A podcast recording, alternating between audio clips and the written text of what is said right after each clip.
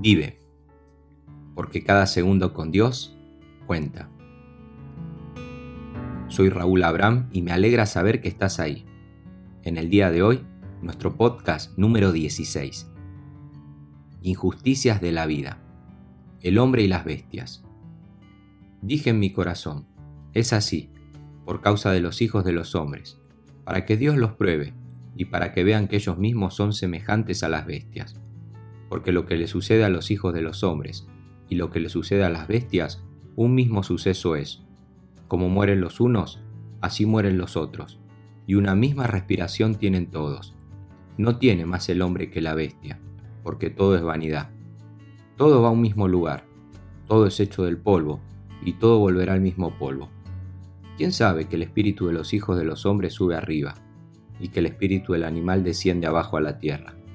Así pues, He visto que no hay cosa mejor para el hombre que alegrarse en su trabajo, porque esta es su parte, porque ¿quién lo llevará para que vea lo que ha de ser después de él? Eclesiastés capítulo 3 versículo 18 al 22. Sin lugar a duda, este 2020 será recordado como el año del COVID-19, un virus que viajó de China hasta nuestros países y que al parecer tiene la intención de quedarse. A día de hoy, 10 de junio, los muertos ascienden a más de 408.000 personas en todo el mundo, una masacre que tristemente aún no ha terminado. Entre las víctimas mortales se encuentra Antonio Vieira Monteiro, de 74 años, presidente del Consejo de Administración del Banco Santander en Portugal. Días más tarde a la tragedia, su hija tuiteó el siguiente post. Somos una familia millonaria, pero mi papá murió solo y sofocado, buscando algo tan simple como el aire el dinero se quedó en casa. Qué paradójico. Todos esos millones que están al alcance de unos pocos no pudieron comprar algo que es gratis para todos, el aire. Y es justamente esto último a lo que hace referencia nuestro amigo el predicador en esta sección. ¿Quién sabe que el aliento de vida del hombre asciende hacia arriba y el aliento de vida del animal desciende hacia abajo, a la tierra? Se pregunta el autor, según el 321 en la versión de las Américas no habla de lo interior, es eterno, tal y como lo señaló unos versículos más arriba, sino de lo exterior, lo terrenal, tomado del polvo, y que tarde o temprano acabará en un sepulcro, al igual que el de cualquier animal. De ahí que tanto las personas como las bestias tienen el mismo destino. Ambos respiran y ambos mueren. Y para nuestro viejo amigo, esto tampoco es justo. Tanto afán para terminar expirando igual que un simple animal plantea en esta sección. Así que visto lo visto, no hay nada mejor para la gente que ser feliz con su trabajo. Ese es nuestro destino, y nadie nos puede traer de regreso para ver qué pasa después de que hayamos muerto, termina diciendo al final de este capítulo. ¿Qué te parece tal deducción? Alguien dijo en cierta ocasión que la vida es un viaje que no tiene billete de vuelta. Así es, como se suele decir, solo se vive una vez, Nadie tiene el DeLorean del Dr. M. Brown, popularmente conocido como Doc, para viajar en el tiempo y volver a disfrutar de esos momentos sublimes que aún perduran en la memoria.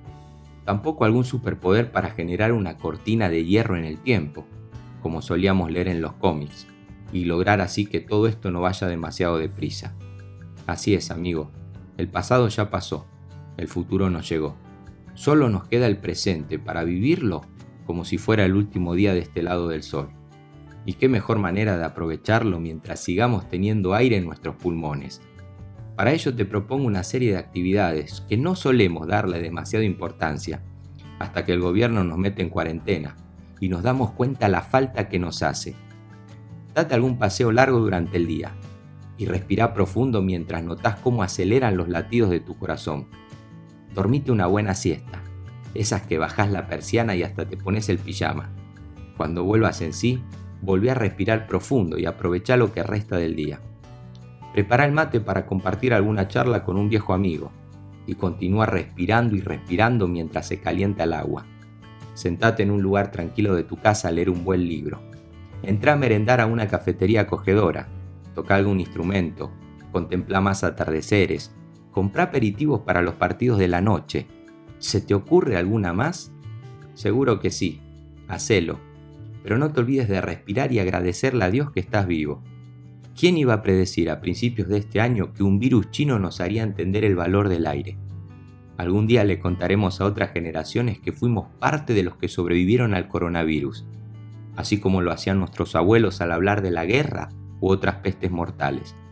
Y cuando alguna injusticia aquí debajo del sol te indigne y haga que te pongas mal, como sucedió con el rey Salomón, respira y continúa respirando, teniendo presente al inhalar y exhalar el aire que tampoco tenés derecho a ello, ya que es uno de los tantos favores inmerecidos que Dios te regala cada instante.